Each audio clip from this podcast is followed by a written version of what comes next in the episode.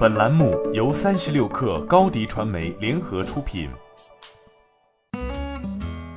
本文来自三十六氪作者乔迁。在刚刚发布的二零一八年财报中，顺丰同城配业务线十分亮眼，全年营业收入十亿，同比增长了百分之一百七十二点二，是顺丰唯一一个增速在三位数的业务，拉动新业务板块占比上升。简单来说，顺丰的同城配包含两种服务。帮助麦当劳、瑞幸、喜茶等商户送餐送饮品，以及帮助个人送急件。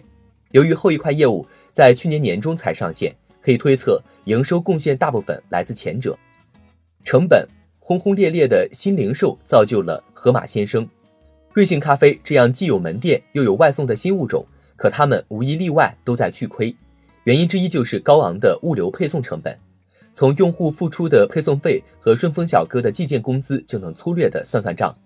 北京地区一单瑞幸咖啡用户付配送费六元，顺丰小哥赚七元；一单喜茶用户付五元，顺丰小哥赚六元。这之间的差价可不止一块钱，它包括瑞幸、喜茶们给用户的补贴，还有留给顺丰这家公司的利润。规模高成本的生意往往就意味着高门槛。美团合并入阿里系的饿了么。用自己的规模效应消化了自建外卖团队的高成本，甚至还能向外输出这一能力。但瑞幸这样的新公司只能通过不断开门店、鼓励自提的方式来降低这一成本项。而对于线下坪效足够的麦当劳和星巴克而言，外卖业务还不是他们的重点。也就是说，他们并不是所谓新零售品牌。凡是有意新零售的大玩家都在建设这一能力。放眼看去。市面上拥有同城配送网络的公司并不多，而且都已在巨头的棋局当中。阿里九十五亿美金收购饿了么，蜂鸟的地位举足轻重。达达合并京东到家，京东也是大股东。电商巨头的压注已经充分说明这个领域的价值。